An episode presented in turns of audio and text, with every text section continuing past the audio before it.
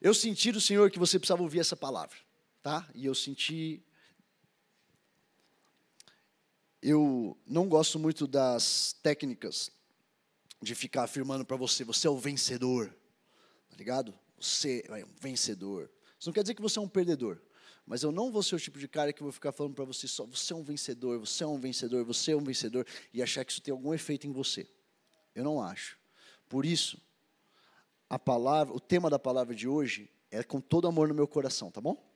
Estão prontos? O tema da minha palavra de hoje não é você é um vencedor. O tema da minha palavra de hoje é você está demitido. Olha a cara, eu amo ver a cara de vocês, eu amo a reação. Normalmente quando eu falo o tema tem aplauso, tem uhul, glória a Deus. Não é assim não? Foi engraçado que eu mandei para o time de comunicação e para testar a minha mensagem para a líder de comunicação aqui do Eclex, eu mandei assim, eu mandei separado. Eu mandei primeiro, você está demitido. E daí eu mandei na mensagem de baixo. É o título da pregação da semana. e ela, ai meu Deus, que susto. Eu falei, bom, acho que vai funcionar. Sabe por que eu quero falar que você está demitido essa noite? Porque você está demitido de tentar ser o Deus da sua própria vida. Fala comigo assim, eu estou demitido de tentar ser o Deus da minha vida. Agora fala assim: uma vez que eu convidei Deus para entrar na minha vida, Ele é meu Deus. Você acredita nisso?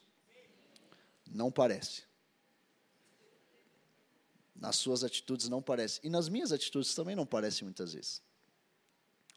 Essa palavra veio para mim de um jeito muito engraçado. Eu estava colocando a minha filha Luísa para dormir. E daí ela tem uma Bíblia desenhada. E daí eu estava vendo a Bíblia desenhada dela, junto com ela. E daí chegou na, na, na parte de Samuel. E daí começou aquela coisa de Samuel ouvindo do Senhor e indo para Eli, ouvindo o Senhor, e eu contando para ela, na, na, ilustraçãozinha, e ela tomando lá a mamadeira dela e ouvindo, e de repente o Senhor começou a falar comigo. E eu lendo a Bíblia para ela, tendo um encontro com Deus e colocando ela para dormir. O mais louco de tudo é que daí eu cheguei para Gabi, e falei assim, amor, estava colocando a Luiz para dormir. E aí na Bíblia dela, cara, o Senhor começou a falar comigo, você acredita? Ela, comigo também. E assim, é uma Bíblia que tem, é, ela é grande, assim, sabe? Tem bastante coisa do Antigo Testamento, do Novo Testamento. Aí eu falei assim, é amor, é. O Senhor falou comigo sobre Samuel, ela também. Eu falei, não, não é possível. Só o fato da gente ter lido a mesma coisa para a Luísa, porque ela, ela abre meio aleatório, assim, entendeu? Ela fala assim, agora eu quero ver isso. Daí, às vezes ela fala, quero Jonas e a baleia. Eu quero Noé, que são as passagens que estão mais gráficas na, na, na mentezinha dela, né? E o Senhor falou comigo, eu falei, bom, então realmente isso aqui está no coração do Senhor para falar com você. Abre sua Bíblia aí comigo, em 1 Samuel 16. Ah, por sinal, isso aqui faz acho que um mês mais ou menos. E eu não tinha a menor ideia. Quem está no plano de leitura da Bíblia aí? Tá. Daí quando começa a semana, eu vejo o versículo que está acontecendo, eu, que isso, Senhor? Então realmente, porque eu sabia que era essa data que eu ia estar pregando aqui no Eclectus, e daí eu vejo, e é bem o que a gente está lendo. Então abre aí a sua palavra comigo em 1 Samuel, a gente vai começar um pouquinho mais para frente, 1 Samuel 16.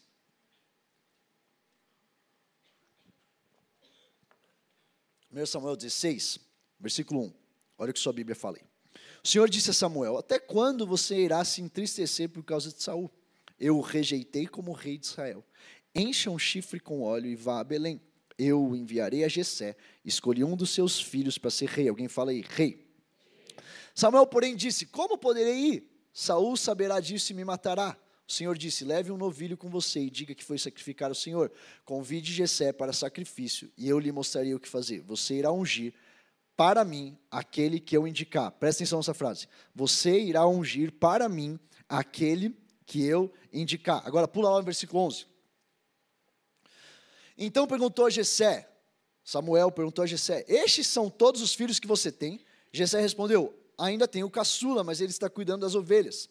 Samuel disse, traga-o aqui, não nos sentaremos para comer até que ele chegue. Então Jessé mandou chamá-lo e ele veio. Ele era ruivo, de belos olhos e boa aparência. Então o Senhor disse a Samuel: É este. Levante-se e unja. Normalmente a gente olha essa palavra e foca em Davi. Dessa vez eu quero olhar um pouquinho para Samuel. Porque eu fico pensando, alguém tem que ouvir muito bem a voz de Deus e saber reconhecer que é a voz de Deus para questionar para um pai, esses são seus filhos. Não é? Imagina você chega na sua casa e fala, ó, um pai aí, pai, ajunta os filhos aí. É uma galera já, então não é que o pai trouxe um, dois. O pai trouxe alguns, consideráveis para a sala. E aí ele fala assim, tem outro. Você concorda comigo que o cara tem que ser realmente ousado que ele está ouvindo a voz do Senhor? Fala assim, esses aí são todos, não tem um que você esqueceu. Você concorda que é uma coisa que é um pouco inusitada de você perguntar para o pai? Você tem certeza que um não ficou na, no quarto, um não ficou no armário? Daí eu fico pensando, cara, quem que sabia mais? Era o pai ou era profeta de Deus? Quando você carrega uma palavra de Deus, você sempre é o que sabe mais na sala. Só que sabe o que é o problema? Você precisa saber ouvir. Você precisa saber reconhecer a palavra de Deus. Olha só o que a palavra vai dizer em João 10. Vocês vão abrir bastante a Bíblia comigo e hoje a gente vai nesse ritmo, porque minha esposa orou por mim que o Senhor ia vir de uma forma calma. Vocês acreditam na força e no poder da oração da minha esposa? De deveriam. Uma oração poderosa. Olha só o que a palavra fala em João 10, no versículo 3. O porteiro abre-lhe a porta e as ovelhas ouvem a sua voz. Ele chama as suas ovelhas pelo nome e as leva para fora. Depois de conduzir para fora todas as suas ovelhas, vai adiante delas e essas o seguem, porque conhecem a sua voz. Fala comigo, conhecem a sua voz. Mas nunca, alguém fala, nunca seguirão um estranho. Não precisava ter repetido isso, mas obrigado por estar comigo. Na verdade, fugirão dele, porque não reconhecem a voz de estranhos. A grande pergunta para hoje que eu quero fazer, que o Senhor quer fazer, é: o quanto estamos investindo tempo para aprender a ouvir, a ouvir, a voz dele? Quanto do seu recurso, do seu tempo, do que você tem dedicado para fazer, tem sido em conhecer, aprender a conhecer a voz dele quando ele fala? E o quanto a gente está colocando nós mesmos como Deus das nossas vidas e aprendendo a ouvir a minha voz. A minha voz você ouve bem. Agora a pergunta é: quem é o Deus da sua vida? Você ou o Deus que você convidou? E se você fala que é o Deus que você convidou para habitar na sua vida, a pergunta consequente tem que ser: consequente? Está certo isso? Tá? Obrigado. A pergunta seguinte: ela deveria ser: quem você está ouvindo mais a voz então? A sua própria a dos seus pensamentos, a dos seus amigos ou a do Senhor, que é o Senhor da sua vida. A boa notícia, sabe qual é a boa notícia que eu estou aqui para te dar? É que não foi sempre assim a vida de Samuel. Samuel nem sempre foi bom em ouvir a voz de Deus. Agora sim, abre a sua Bíblia comigo em 1 Samuel 3.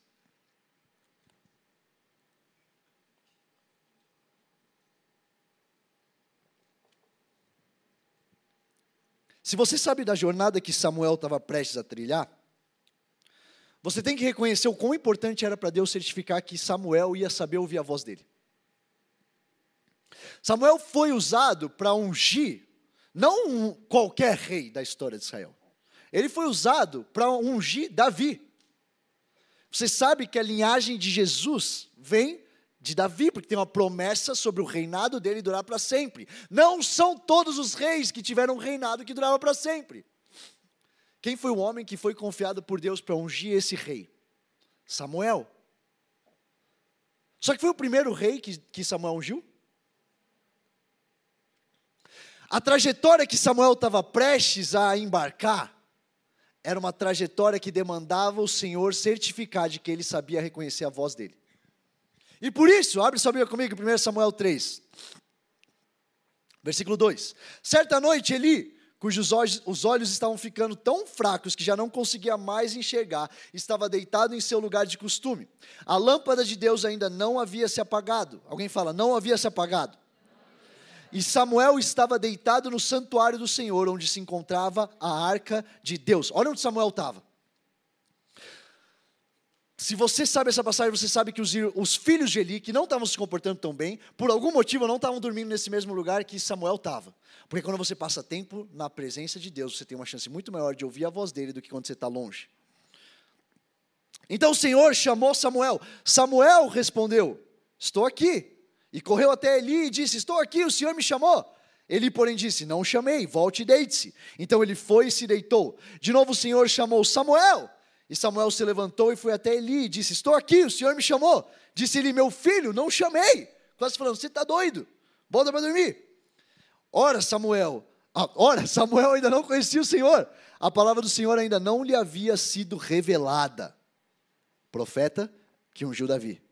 A palavra do Senhor ainda não havia sido revelada. O Senhor chamou Samuel pela terceira vez. Ele se levantou, foi até ele e disse: Estou aqui, o Senhor me chamou. Então ele percebeu que o Senhor estava chamando o menino. E ele disse: Olha a humildade na voz do profeta, olha a humildade na voz de um líder, olha a humildade na voz de um mentor. Vá e deite-se. Se ele chamá-lo, diga: Não, vem de volta para mim. Você não precisa de mim. Agora que eu entendi que o Senhor quer falar com você, para de vir até mim. Eu não sei você, mas isso é uma boa figura de um líder. Agora que eu estou entendendo que o Senhor quer ter um encontro com você, para de depender de mim. Ele disse: Vai, deite-se. Se ele chamá-lo, diga: Fala, Senhor, pois o teu servo está ouvindo. Fala comigo, eu não repito, eu não preciso do meu líder para ouvir o Senhor. Beleza. Então Samuel foi se deitar. O, Samu, o Senhor voltou a chamá-lo como nas outras vezes: Samuel, Samuel. Então Samuel disse: Fala, pois o teu servo está ouvindo. O processo de aprender a ouvir a voz de Deus vai ser a única coisa que vai te sustentar no meio do desespero. Vai ser a coisa que vai te sustentar quando as coisas não fizerem sentido vai ser o que vai te sustentar quando não tiver líder te amparando. Ninguém me discipula, ninguém anda comigo, ninguém. Sabia que você seria muito menos dependente de alguém andando com você se você tivesse aprendido a ouvir a voz do Senhor? Não estou falando que você não precisa de líder, não estou falando que aqui você não vai encontrar, você vai. Entra no link, entra nas áreas executivas, a gente ama te aconselhar, mas tem uma coisa que eu falo como pastor e como líder de vocês: se vocês não aprenderem a ouvir a voz de Deus no seu secreto, não adianta nada é em vão. Um bom líder com caráter tratado ensina seus liderados, acima de todas as outras coisas, a como ouvir a voz de Deus. Minha pauta mais importante com a galera que eu lidero. Você está ouvindo o Senhor? O que, que ele está te falando? Agora que eu te dei isso aqui, eu te dei esse conselho, agora volta e vê o que, que o Senhor fala. O Senhor está concordando com isso ou não? Um bom líder com caráter tratado, ele não vai fazer você depender dele. Um bom líder com caráter tratado vai fazer você depender da voz que você ouve no seu quarto. Eu estou aqui para te ajudar, eu estou aqui para te aconselhar. Eventualmente eu saio da minha casa e vou dirigir até a tua quando você precisar de ajuda, mas você precisa depender da voz de Deus mais que você precisa da minha na, minha, na sua vida. Eu quero falar do, três coisas que vocês estão demitidos hoje, tá bom? Três coisas. Na falta de uma só, eu vou falar logo três. Eu gosto muito do feedback no mercado corporativo. Então hoje é uma noite de feedback. Quem gosta de receber feedback?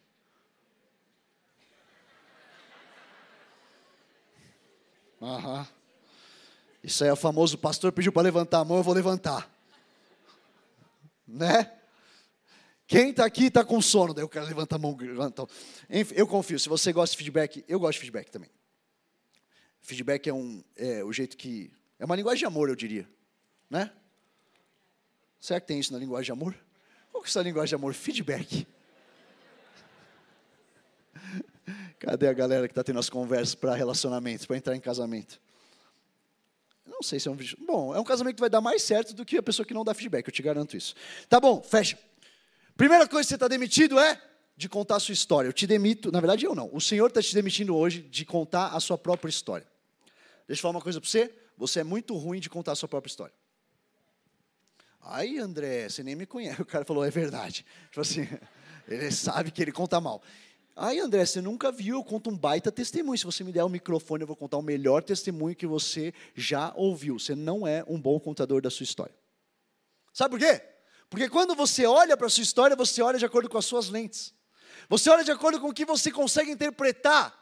E o Senhor que está escrevendo ela não cabe na sua cabeça, não cabe na sua interpretação. Vamos ouvir uns versículos da Bíblia sobre o passado? Vamos entender o que, a Bíblia fala? Eclesiastes 7,10. Anota, tá? Talvez você não consiga chegar tudo comigo, vai chegando no que der. Eclesiastes 7,10. Não diga, olha a instrução, que está em Eclesiastes, um homem sábio ungido pelo Espírito Santo, inspirado pelo Espírito Santo, dizendo: Não diga porque os dias do passado foram melhores que os de hoje. Essa é uma pergunta, né? Não diga, não faça a pergunta, pois não é sábio fazer esse tipo de pergunta. Você já está começando a perceber que é uma pergunta que talvez você faça um pouquinho, né? Quando você conta sua história. Por que, que os dias do passado foram melhores do que o de hoje? O que a Bíblia está falando? Não faz a pergunta, irmão. Romanos 15, 4. Pois tudo que foi escrito no passado foi escrito para nos ensinar, de forma que, por meio da perseverança e do bom ânimo procedentes das Escrituras, mantenhamos a nossa esperança. 2 Coríntios 5,17. Portanto, se alguém está em Cristo, é nova, as coisas antigas já, e eis que surgiram coisas. Isaías 43, 18. Esqueçam o que se foi, não vivam no passado Lucas 9, 62. Jesus respondeu: Ninguém que põe a mão no arado e olha para trás é apto para o reino de Deus. Eu vou falar de novo. Você está demitido de contar a sua história. Você está demitido de ficar com a mão no arado e ficar olhando para trás. Porque o Senhor está te impulsionando para frente. Só que se você anda com o arado com, com as costas para trás, você vai fazer tudo torto. Lamentações 3, 21. Todavia, lembro-me também do que pode dar esperança. Sabe o que é isso? A relação com o passado no reino de Deus era um pouco esquisita. Porque algumas vezes você vai ouvir, cara, esquecendo-me do que ficou para trás, eu prossigo no alvo. E outra vez você vai ouvir Lamentações 3, 21. Lembro-me também do que pode dar esperança. Então, peraí, André. É para eu lembrar do meu passado? É para eu esquecer do meu passado? É para eu seguir para frente? Sabe o que o Senhor está falando? O Senhor está falando: o seu passado me pertence. O seu passado não é seu. O dia que você entrega a sua vida para o Senhor, você entrega o seu futuro, você cobre com o sangue de Jesus o seu passado, e a partir de agora, Ele começa a te fazer entender da onde você veio, porque você nasceu onde você nasceu, por que você está vivo hoje, porque, porque, ah não, mas, cara, eu conheci Jesus, tenho 22, tinha 22 anos, então isso quer dizer que até meus 22 anos, minha vida foi um acaso? Não! Eu olho para trás e eu penso, nossa, então é por isso, eu nem conheci o Senhor, mas eu sei que ele estava direcionando. Eu sei que tá, as coisas estavam cooperando, porque um dia eu ia entrar por aquela porta e eu tenho um encontro com o Rei dos Reis. Minha vida ia ser transformada para sempre. E até aquela hora, eu fiz muita coisa errada. Eu fiz coisas que eu me arrependo e me arrependo muito. Assim como a pastora Júnia, quando veio aqui na Eclex, falou: se você conta o seu passado sem Jesus com orgulho, tem alguma coisa errada com a sua fé. Eu concordo com ela. Não tenho orgulho nenhum de contar com as coisas que eu fiz na minha faculdade. Eu estou pregando para o Pockets, eu falo, você não sabe como eu queria ter caído numa sala de um Pockets quando eu estava na faculdade. Não pude. Fiz um monte de coisa errada. Mas sabe o que eu sei? Que na hora que eu entreguei minha vida para o Senhor, na hora que eu aceitei Ele como meu Senhor e Salvador, na hora que eu entrei naquela água, saí daquela água, ficou para trás. Ele me diz o que foi. Ele me faz interpretar. Tem alguns de vocês que vocês estão presos no seu passado, a ponto de você querer ser o Senhor da sua vida e você nem você nem está percebendo isso. O seu passado não te pertence e o seu passado principalmente não te aprisiona. Aí André, mas se você soubesse o que aconteceu comigo, cara, doeu. Eu só posso lamentar, abraçar, chorar com você eventualmente, mas eu tenho que te falar. Vai para frente. Eu tenho que te falar, se o Senhor te deu um arado, para de olhar para trás. Olha para frente. E aí vamos olhar para a história de Samuel, então. Primeira coisa que eu amo da história de Samuel. Eu amo como a Bíblia nos dá como grandes homens e mulheres de Deus nasceram. Porque quando eu olho para o meu passado, isso me ajuda a entender que um homem de Deus, ou escolhido pelo Senhor para ungir o rei que teria o reinado eterno, Davi, Nasceu de uma mulher que nem filho podia ter. Se você vai ler a história de Samuel, lá no comecinho que a gente acabou de ler, você vai ler sobre Ana, a mãe de Samuel. E eu amo que, cara, não é coincidência que grandes homens e mulheres de Deus nasceram num lar improvável, até impossível. Jesus nasceu de uma virgem, João Batista nasceu de uma mulher que era estéreo, de um casal que não podia ter filho. Gideão era o menor da família, o menor da, menor tribo. Samuel era filho de Ana e não de Penina. Porque se você vai ver a história, você vê Quem está zoando a outra no templo? Imagina você cai naquela hora e você vê Penina zoando Ana. E Eucana ali no meio, tentando pagar de, de bacana. Né? Se tem, assim, cara, tem horas que homens se sentem envergonhados, né, pela atitude do outro homem. Eu me envergonho um pouco com a atitude de Eucana, você não? Aquela hora que ele fala assim, por que você está triste? O maridão aqui não, não, não te sacia? Né? Fala assim, mano, onde você está se metendo, irmão? Se não foi um bom argumento, você quer consolar sua esposa, não fala isso. Né? Maridos, deixa eu dar um conselho aqui de graça. E para os que vão ser maridos um dia, em nome de Jesus. Você não fala para sua esposa quando estiver triste. Por que você está triste? Já não basta ter eu? Quem é que sabe que não ia ser um bom. Um, um, vem aqui, vem aqui, amor. Olha aqui o seu marido. Já não está bom? Você está querendo o que mais? Mas se, se você cair naquela situação, quem é que sabe que a Ana era improvável de ter alguém que seria usado pelo Senhor para transformar a história? Ela estava sendo zoada. Toda vez que eles estavam lá, a outra chegava e ficava zoando ela. Deus age em cenários improváveis enquanto nós ficamos procurando por probabilidade para contar nossa história. A gente podia entender. A gente não podia entender. Eu sou improvável, cara. Fala, fala comigo, eu sou improvável. Isso é uma boa notícia. Isso quer dizer que o Senhor pode te usar. Isso não é para te desqualificar. Não desqualificou todos esses. E sabe o que eu fico olhando a história de Samuel e eu fico pensando, cara, não é só que ele nasceu da mulher improvável. Não sei se você já reparou uma coisa. 1 Samuel 2, vai comigo aí no versículo 21.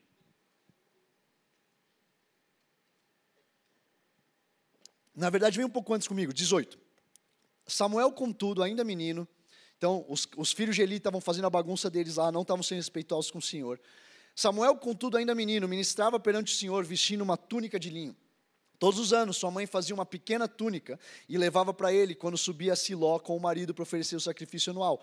Eli abençoava Eucana e sua mulher, dizendo: O Senhor dê a você filhos dessa mulher no lugar daquele por quem ela pediu e dedicou ao Senhor. Então voltavam para casa. Ou 21. O Senhor foi bondoso com Ana, ela engravidou e deu à luz a três filhos e duas filhas. Três filhos e duas filhas. Enquanto isso, o menino Samuel crescia aonde? Aonde? Mais forte, você consegue. Aonde? Muito obrigado. Quando eu leio essa passagem, sabe o que eu estou pensando? Então você sabe que Ana prometeu para o Senhor, Senhor, se você me der um filho, eu dedico ele para o Senhor. Ela foi lá e levou Samuel, entregou para cá o Senhor. Eu não sei se eu sou muito carnal e muito humano, mas eu fico pensando a reação de Samuel quando a mãe dele chegava com cinco irmãos que estavam em casa com os pais. E ele ali, longe da família dele. Eu não sei se eu sou muito carnal de sentir um pouco a dor desse menino. De ficar pensando, será que esse menino em algum momento da vida dele se sentiu rejeitado? Será que esse menino em algum momento da vida dele pensou, por que, que minha mãe fica com todo mundo em casa, só eu estou aqui? Senhor, já que era para me entregar, não podia ser só eu, porque isso foi dar outros filhos para ela. Só para eu ficar vendo os meus irmãos vindo aqui de mão dada, saindo de mão dada com a mãe deles, e eu tendo que ficar aqui na sua casa? Eu não sei, eu posso ser enganado. Mas a minha cabeça humana fica pensando: será que Samuel, em algum momento da vida dele, olhou para o passado dele e não conseguiu ver o futuro que o Senhor tinha para ele?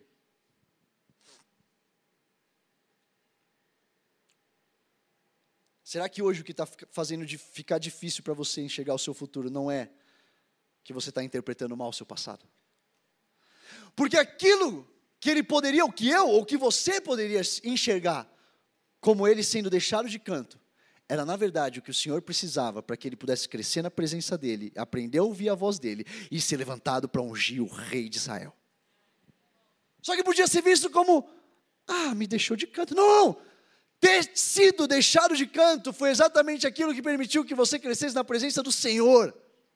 Eu não sei o que foi que você experimentou quando você era criança, quando você era adolescente, mas talvez foi exatamente isso que te fez crescer na presença do Senhor. Talvez foi exatamente isso que te fez ficar firme. Assim como José, quando olha para a história dele, em determinado momento, depois de muita batalha, ida e vinda, de repente tem um clique que acontece. E ele fala?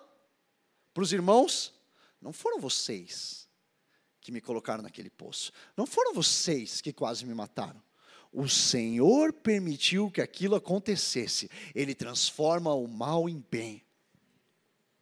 Irmão, eu não sei você, mas precisa de muita e muita e muita e muita e muita presença de Deus. Tem muito tempo na presença de Deus para você conseguir enxergar os seus irmãos te vendendo como escravo, querendo que você morra, como algo que foi o Senhor que quis fazer, que permitiu, na verdade, que permitiu que acontecesse. Porque senão os irmãos passariam fome. Você está entendendo? Você está comigo? A mãe dele deixou ele. Por a mãe dele ter deixado ele, ele cresceu na presença de Deus. Por ele ter crescido na presença de Deus, ele aprendeu a ouvir a voz do Senhor. Por ele aprender a ouvir a voz do Senhor, quando ele estava naquela casa com aquele pai, ele falou: peraí, peraí, peraí, peraí, tem outro aí, chama ele. Só que é difícil você conseguir fazer essa matemática toda antes daquilo acontecer. Segunda coisa, você está demitido hoje, você está demitido de entender o que está acontecendo à sua volta. Toma. Demitido. Você, assim como você é muito ruim de contar a sua história, você é muito ruim de entender o que está se passando à sua volta. E eu também. Não é uma crítica só para você. Eu sou bem ruim de entender o que está acontecendo à minha volta. Sabe por quê? Não porque eu sou burro, não porque você seja burro, não se sente ofendido. Eu estou falando isso porque é difícil montar um quebra-cabeça quando você não tem todas as peças. Quem aí já tentou montar um quebra-cabeça, de repente você vê, meu irmão, tem um buraco aqui que eu não consigo, não sei o que fazer com isso. E daí você pede, ixi, isso aqui ficou aqui nessa casa alugada, acho que esqueceram metade das peças. Você não consegue montar o quebra-cabeça se você não tem todas as peças. Essa é a sua caminhada com o Senhor. Você desesperado para entender tudo à sua volta, desesperado para olhar lá na referência da caixinha, que talvez seja a vida do seu amigo, que talvez seja a vida do seu pastor, que talvez seja a vida daquele influencer lá, e você está olhando para isso, tentando montar a sua caixinha, só que você não tem todas as peças. Você não vai conseguir montar. E talvez você se frustre muito nesse processo, tentando ser o seu Deus, antes dessa demissão que está tendo hoje. Quando você sair, a gente vai poder assinar a sua, sua carteira de trabalho. Para você lembrar dessa brincadeira. Eu não vou, seria massa, hein? Por que a galera de comunicação teve essa ideia? Ah, pensou se levar para casa sua, cadeira, sua carteira com demissão assinada? Ia ser legal, não ia? A próxima vez. Tá. Olha só o que a palavra fala em Salmos 42, 5. Salmos 42, 5. Olha o que o salmista diz. Por que você está assim tão triste, ó minha alma? Por que você está assim tão perturbada dentro de mim? Ponha, olha a ordem, olha a ordem, alma, olha o nível de reflexão do salmista. Deixa eu olhar para minha alma. Alma, o que está acontecendo aqui? Você está você tá meio esquisita? Você está meio perturbada? Alma, eu te ordeno, ponha. Não é assim se você puder. Não é ó, por, por obsequio você poderia. Não, não, não. Ponha a sua esperança em Deus. Sua, sua Bíblia tem um ponto de exclamação? Tem? Depois do Deus, eu gosto quando a Bíblia tem uns pontos de exclamação. Ponha, não é, não é, ponto de exclamação não é assim, ó. Ponha a sua esperança em Deus, alma. Por favor. Assim, se não for pedir muito, põe, não, não é. Ponha a sua esperança em Deus, pois ainda o louvarei. Ele é o meu Salvador. Eu não sei quem é vocês, que você está numa temporada que você está tentando falar, ai, calma, alma, mas é que eu estou meio machucado aqui, isso aqui. Não, não, não, não. Acabou. Tem uma frustração de você dizer, para. Põe a sua esperança em Deus. Ele é meu Deus, não sou eu. Os meus sentimentos estão, me controlando demais. Ponha a sua confiança. André, alma, ponha a sua esperança em Deus.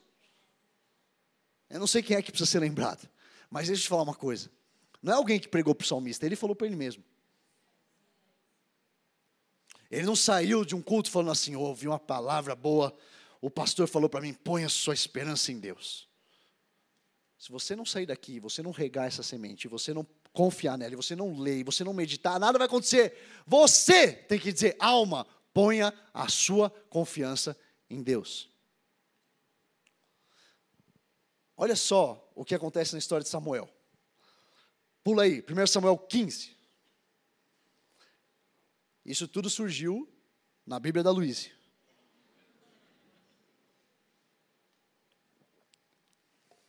Ungir essa Bíblia. 1 Samuel 15.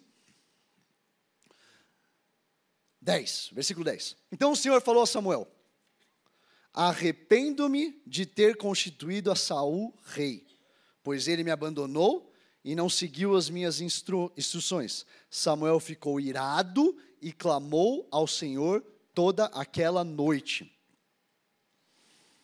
Aí ele vai lá e conversa com Saul. Pula o versículo 20, conversa de Samuel com Saul. Diz Saul: Olha Saul, olha Saul.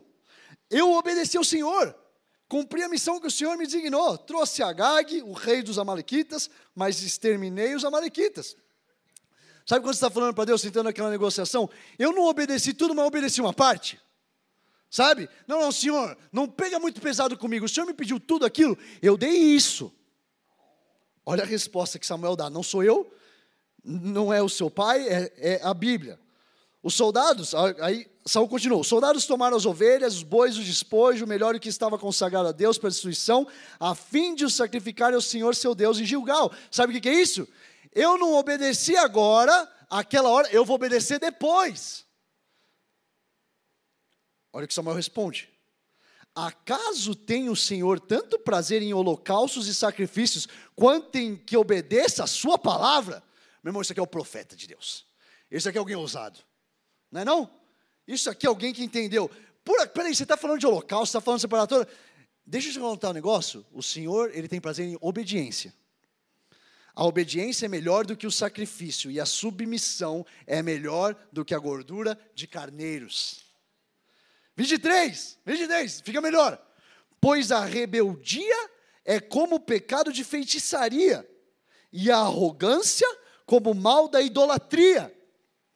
Assim como você rejeitou a palavra do Senhor, ele o rejeitou como rei. Uh! Uh! Uh! Saul foi demitido.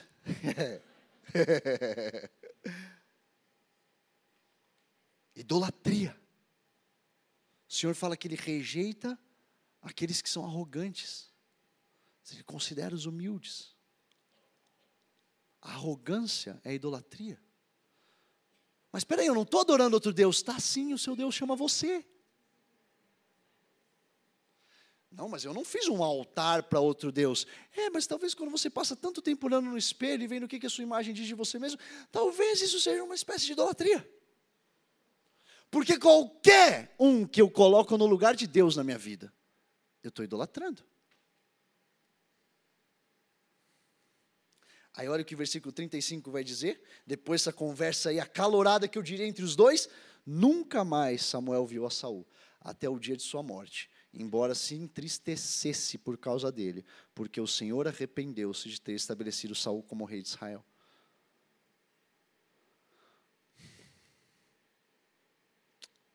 Talvez seja de novo porque eu tenho um olhar muito carnal, talvez seja de novo porque eu tenho um olhar muito humano, mas eu fico pensando, será que em algum momento dessa tristeza de Samuel, ele não pensou: será que eu errei?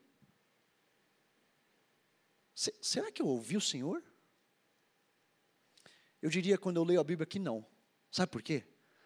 Porque ele foi ensinado a ouvir a voz de Deus desde o começo.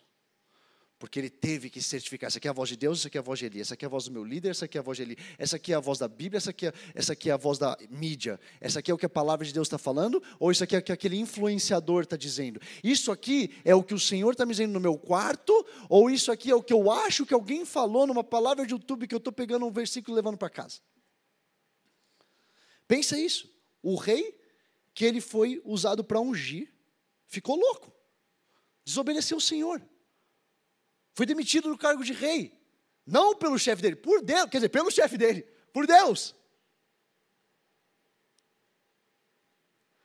Só que daí eu fico pensando, na verdade não foi Samuel que ungiu Saul. Na verdade foi Deus. Na verdade Samuel só foi usado por isso. E eu quero te argumentar hoje que você entender que você é usado por Deus te alivia da pressão de quando as coisas não saem como você achou que elas iam sair. Porque como é que o Senhor começa falando a conversa com Samuel? Olha só. Arrependo-me de ter constituído a Saul rei. Ele não fala para Samuel, Samuel, eu pedi para você achar um rei. Você achou bem esse, Samuel? Você errou. Deus ele entra, porque sabe por quê? Quando ele entra em parceria com a gente. Não tem nada melhor do que ser usado por ele e poder ser usado de novo e poder ser confiado mais uma vez. E depois, quando você acha que está tudo errado, você olha e diz para ele: Senhor, eu não sei mais o que fazer. Ele diz: Pois bem, eu estou com você desde então, agora eu vou seguir com você. Você vai seguir se frustrando com o seu presente, se não conseguir enxergar a ação de Deus que vai além da sua. John Maxwell, ele tem uma frase que ele diz o seguinte: o segredo da boa comunicação é se concentrar nos outros e não em si mesmo. N.T. Wright, quando ele está fazendo um estudo sobre as cartas paulinas, ele fala uma coisa muito interessante. Ele fala: sabe qual é o problema quando a gente lê as cartas paulinas hoje em dia? É que a gente tenta achar respostas do século 21 para perguntas do século 1. Enquanto, na verdade, o que a gente está. Enquanto, na verdade, o que a gente deveria estar fazendo é achando respostas que estão na palavra de Deus para as perguntas que a gente tem hoje em dia. Você entender aonde é a fonte te faz deixar de parar de achar que a Bíblia tem que ser atualizada e começar a entender que, na verdade, as perguntas de hoje, elas só têm um lugar que pode ser respondido de verdade. Se você fez um bom trabalho em ser obediente, tem que confiar que ele segue soberano e ele segue no controle. Ele não foi. Sabe uma coisa? Deus não foi pego de surpresa com Saul desobedecendo. Samuel foi. Eu fico imaginando a cabeça de Samuel. Samuel era um juiz. Samuel ele tinha uma influência de liderança sobre a nação. Até que a nação que ele está sendo usado para direcionar fala: Eu quero um rei. Daí eu imagino, Samuel, Samuel tentando fazer a matemática. Peraí, eu estou agora entendendo. A minha mãe me entregou. Eu vivi na, na, presença do Senhor. Eu ouvi ele. Já sei porque eu fui chamado para liderar esse povo. De repente, o povo fala: Não quero mais ser líder, eu quero um rei. E aí Samuel, pera, mas eu achei que esse era meu propósito, eu achei que esse era meu chamado. E daí ele vai lá, ah, pera aí, senhor, então o senhor quer que eu unja o rei? Pô, isso aqui é legal. Então, meu propósito é ungir Saul. Então ele vai lá e unge Saul. Até a hora que Saul cai. E daí eu imagino a cabeça dele no meio, que nem a gente, que nem você no meio das coisas você não entende. No meio das coisas, peraí, senhor, mas eu fui aqui, e aquilo que, então, que eu achava que fazia sentido da minha mãe, então não faz mais sentido. Então, peraí, eu já não estou mais entendendo nada. Quem é que está nessa situação que você está olhando para sua volta, você não está mais. As coisas que faziam sentido já não estão mais fazendo. Peraí, senhor, então, então cadê? O profeta que ungiria Davi teve também que ungir Saul. Um processo preparando ele para o highlight da sua vida. Presta atenção, talvez o mais importante da palavra de hoje. Uma mentalidade de treinamento constante para o futuro te impede de criar expectativas fatalistas. O que, que são expectativas fatalistas, André? Se isso não acontecer, então abandona o Senhor. Essa aqui é a minha última chance que eu dou para Deus aparecer, porque nada está fazendo sentido. De glória em glória, tem algo que é a expectativa e a expectativa do que está por vir. Eu estou com constante mentalidade de que eu estou sendo treinado para o próximo. Constante. Isso te impede de glorificar o seu sacrifício atual. Pô, Deus, mas eu ungi o cara, eu viajei, eu aceitei não ser líder. Outro dia eu estava pensando as, todas as coisas que eu estou fazendo, e daí eu estava lá na Dunamis Farm na semana passada, no Retiro Raiz, e Will Hart, que pregou é, no Vox, ele foi lá e eu tive um tempo curto com ele, com o pastor Tel, e ele estava contando aquilo que está acontecendo na vida é, no, no ministério lá em Moçambique. E ele estava contando como está sendo atacado. É um lugar que está sendo atacado. Tá, as pessoas estão levando presos pastores, matando pastores. E ele está falando sobre a Heidi Baker, que fica naquele lugar e se recusa a sair. E eu estou ouvindo aquilo na mesa e eu estou ouvindo ele dizendo, cara, essa mulher ela, ela é incrível. Ela fica. E a gente fala para ela, você está correndo perigo de vida. As pessoas estão matando todos os pastores, você é o número um na lista dos caras. E ela fala, eu fui chamada para esse lugar, eu vou ficar aqui. E eu ouvindo ele contar aquilo daquela mulher, e eu estou pensando, meu sacrifício não é nada. Não é nada.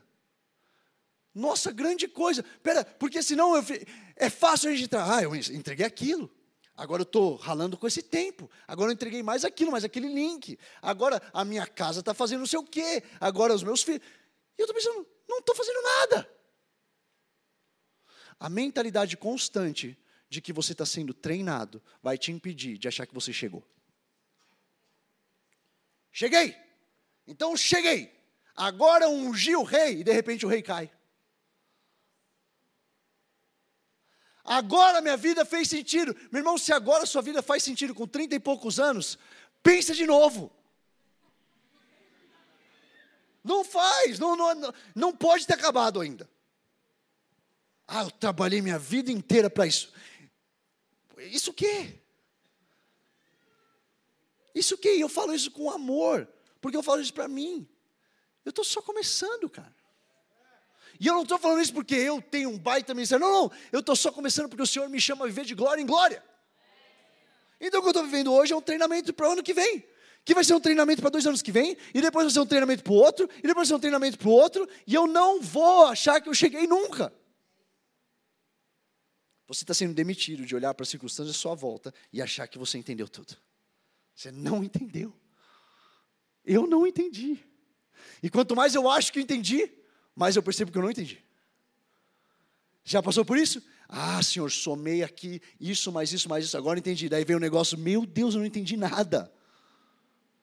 Não é? Que bom. Seja bem-vindo à vida com Cristo. A vida com Deus que vai maior do que a sua cabeça. A vida de um Deus que se renova a cada manhã as misericórdias dele. Estava conversando com um amigo meu essa semana. Eu tenho um amigo que escalou o Monte Everest.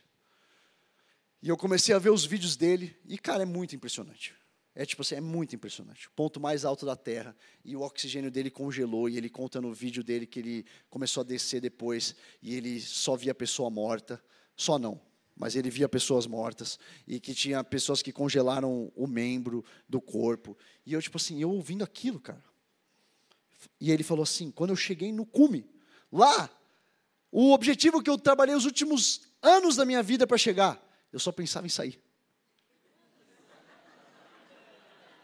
De verdade, ele fala isso no vídeo. Quando eu cheguei no objetivo máximo da minha vida, eu não vi a hora de sair dali. E daí depois um outro vídeo, ele começa a trazer uma reflexão sobre o que, que acontece na vida dele agora que ele chegou nesse objetivo. E agora que ele, ele passou anos e anos e anos se preparando para um objetivo que ele alcançou. E o dia seguinte? Qual é a motivação? E eu estou vendo aquilo, e com muito amor, com muito amor mesmo, eu estou pensando, que bom que o objetivo da minha vida é Jesus. Que bom, que bom que o compromisso da minha vida não é com uma montanha. Com todo respeito, que é irado. Tipo, é irado. Eu, eu, eu bati palmas para ele, tipo, que, que bizarro que você conseguiu fazer. Isso aqui não é em nada desrespeitoso. Mas eu estou pensando, o meu objetivo eu nunca vou alcançar. Ou melhor, eu vou me esforçar muito para trazer o reino dele aqui para a terra, e um dia eu vou ter um encontro com ele. Quando, quando tudo acabar, quando, quando eu morrer, quando eu sair dessa terra. Mas aqui, cada dia é um novo dia para eu tentar chegar num lugar e saber que tem mais. Eu não vou chegar num cume e pensar, uh, cheguei. E agora? A vida com Jesus não, não cabe isso. Só que eu e você, a gente está com a mentalidade tentando encontrar esse lugar, tentando encontrar o cume do monte. E se frustrando porque ele não chega. E se frustrando porque a minha história não faz sentido. Não vai fazer. Um dia, quando eu estiver no meu leito de morte, talvez eu entenda: Ah, Senhor. Quando eu ouvi ele falando, servo bom e fiel, Talvez naquela hora eu entenda um pouco mais. Aqui, eu só sou um servo obediente. Aqui, eu só sou alguém dizendo: Eis-me aqui. Eu vou. Aquele lugar lá agora. Isso aqui. Não faz sentido, Senhor. Mas é o Senhor que está me chamando. Eu vou. Eu não quero viver uma vida que faça sentido. Eu quero viver uma, uma vida de sacrifício para Jesus. Quero viver uma vida de obediência. E se não fizer sentido, ainda melhor, porque eu posso viver Hebreus 11, 6, eu posso agradar o coração dele com fé. Porque se você só faz as coisas que faz sentido, você não está nem dando a chance de agradar a ele.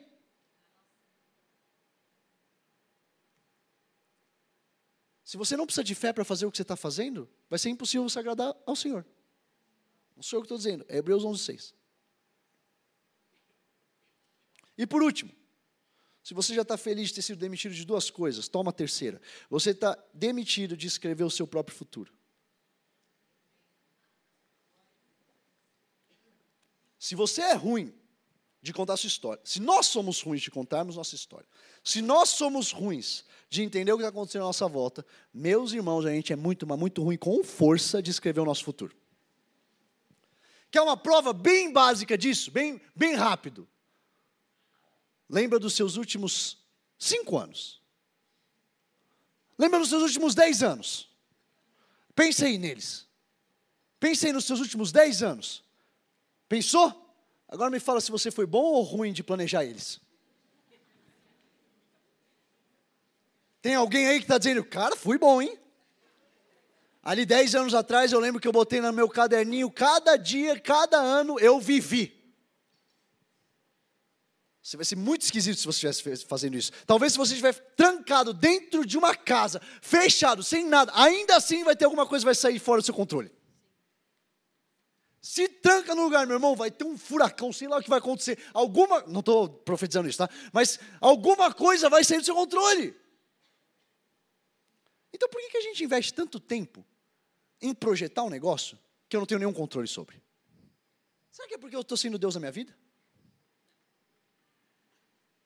Nossa, André, você está falando então que eu tenho que ser crazy, não planeja nada, deixa a vida me, me levar. É óbvio que não. Você precisa entrar num plano com o Senhor para entender Ele, qual que é a vontade dele para a sua vida e seguir. Mas não projetar o seu futuro e dizer, Senhor, vem comigo. Deus, agora, agora, eu sempre sonhei em ser milionário. Agora que o Senhor chegou na minha vida, eu vou ser um milionário. E eu não estou falando que você tem que ser pobre, eu estou falando, você tem que convidar ele para sonhar o coração dele. João 15, quando você entende que você, a videira está no chão, eu sou só um galho, eu sonho o quê? O que ele quer que eu sonhe? Por que, que a palavra de Deus vai falar várias vezes que a gente pede e ele responde, e a gente não vê ele respondendo? Porque eu não sei pedir de acordo com o que está no coração dele. Então o que eu tenho que fazer? Investir mais tempo em ir para os lugares sagrados e aprender a ouvir a voz dele, que não é a voz do meu líder, não é a voz de Eli, não é a voz dos meus pais, não é a voz da imprensa, não é a voz do influenciador e não é a voz do teólogo do YouTube, é a voz do Senhor na minha vida. Jeremias 29, 11. Porque quem conhece os planos? Me fala, quem é? O Senhor. Ele vai dizer, porque eu que conheço os planos que tenho para vocês, diz o Senhor, planos de fazê-los prosperar e de não causar dano, planos de dar-lhes esperança e um futuro. Olha aí. Não é o teu plano, é o dele. E quem é que sabe que o plano dele é bem melhor que o nosso? Eu falo isso, cara, quando eu olho para os últimos 10 anos da minha vida, me enche de expectativa para o que os próximos 10 podem ser. Só que ao mesmo tempo, eu falo, para que, que eu vou planejar? eu só quero obedecer ao Senhor, Deus. Porque os últimos dez eu planejei tão mal, que esse agora eu obedeça, e pronto. E me deixa, Senhor, viver os teus sonhos. Se eu estiver vivendo, eu, eu tenho uma oração que eu faço junto com a Gabi, que é: não me deixa viver nem mais, nem menos do que o Senhor tem para mim. Eu quero viver aquilo que o Senhor tem para mim. Não me deixe, como o Senhor vai falar para Josué, desviar nem para a direita, nem para a esquerda. A tua palavra. Romanos 8, 28, sabemos que Deus age em todas as coisas para o bem daqueles que o amam, dos que foram chamados de acordo com o seu propósito. Não o meu propósito. O propósito dele na minha vida. A gente ama falar, qual que é o meu propósito? Senhor, me fala qual que é o meu propósito. Para começo das contas, não é o seu propósito, é o propósito dele na sua vida. Para começar, é o meu propósito. Quem é que te deu ele? E aí eu falei da última vez que eu preguei aquela frase que a gente ama dizer, Senhor, acho que o Senhor não está entendendo. Senhor, você não entendeu qual que é o meu propósito. Ele entendeu. O problema é que você não entendeu. Ele está tentando te direcionar para ele. A resolução da história de Samuel. Segundo Samuel 5. Abre aí, e a gente vai terminar com a resolução do futuro da história desse menino que cresceu aprendendo a ouvir a voz de Deus. 2 Samuel 5, versículo 1. Representantes de todas as tribos de Israel foram dizer a Davi em Hebron: Somos sangue do teu sangue. No passado mesmo, quando Saul era rei, eras tu quem liderava Israel em suas batalhas. E o Senhor te disse: Você pastoreará o meu, pastoreará o meu povo Israel e será o seu governante. Então todas as autoridades de Israel foram ao encontro do rei Davi em Hebron, e ele fez um acordo com eles em Hebron perante o Senhor, e eles ungiram Davi rei de Israel. Davi tinha 30 anos de idade quando começou a reinar e reinou durante 40 anos. Sabe qual é o problema? Sabe qual é o problema? Davi virou rei, certo? Cumpriu a palavra do Senhor. Aquele profeta não estava errado. Sabe o que é o problema? O problema está em 1 Samuel 25. 1 Samuel 25 vem antes ou depois de 2 Samuel 5. Isso não é uma pegadinha. Vamos lá. Antes, olha o que acontece em 1 Samuel 25, versículo 1: Samuel morreu. Samuel morreu e todo Israel se reuniu e o pranteou e o sepultaram onde vivia em Ramá. Depois Davi foi para o deserto de Maom. Samuel não viu o cumprimento da promessa que ele ungiu. Samuel não viveu para ver Davi sem, tomando posse de ser rei. Eu tenho que te fazer uma pergunta nessa noite. O quanto você está seguro nas palavras que Deus te deu, a ponto de não ver o seu cumprimento na sua vida e seguir acreditando nela até o último dia que tem aqui na terra? Você precisa ter uma vida entregue. Você precisa não ser o Deus nem o chefe da sua vida. Para você conseguir de verdade ter a tranquilidade de acreditar tanto na bondade e na palavra do Senhor na sua vida. Que o seu último dia aqui na terra você não vai ver ela se cumprindo e ainda assim vai ter convicção que foi o Senhor que te falou.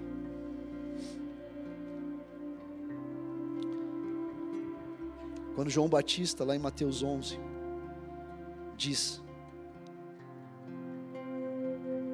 para os seus discípulos: Vai lá e pergunta para Jesus: É você que era para vir ou tem outro? Essa passagem me pega toda vez, cara. Essa passagem me pega toda vez. João Batista. João Batista. Aquele que desde o ventre da mãe dele revirou na presença de Jesus. Que ouvia com certeza a mãe dele contar essa história. Filho, antes de você nascer, você revirou no meu ventre com a presença de Jesus. Você foi chamado para anunciar que Ele está chegando. João Batista anuncia. João Batista vê o Espírito Santo vindo sobre Jesus, ouve o Senhor dizendo: Esse é o meu filho amado, quem eu me agrado. E esse João Batista, um dia, quando vê a circunstância dele não indo de acordo com aquilo que ele esperava, diz: Vai lá perguntar para ele: Não está fazendo sentido, é ele ou vem outro? Se João Batista era passível disso, quem dirá eu e você? Quem dirá eu e você? De olhar para a nossa situação e dizer: Mas espera aí, essa vida com Jesus, será que está valendo a pena? E Jesus fala para eles: Volta lá e fala o que está acontecendo aqui. Os coxos andam, os cegos vêm, o Evangelho está sendo anunciado. Toda vez que a sua circunstância não é capaz de mostrar o seu Deus, eu te convido a você expandir para você ouvir o que o Senhor realmente está fazendo. Toda vez que as coisas à sua volta não derem conta de explicar que você tem um Deus bom, eu te convido a encher o seu coração. Cegos vêm, coxos andam tem gente para os quatro cantos desse mundo morrendo para que o Evangelho de Jesus Cristo seja declarado a alguém. Sim, era Ele que estava por vir. Não, não tem outro vir.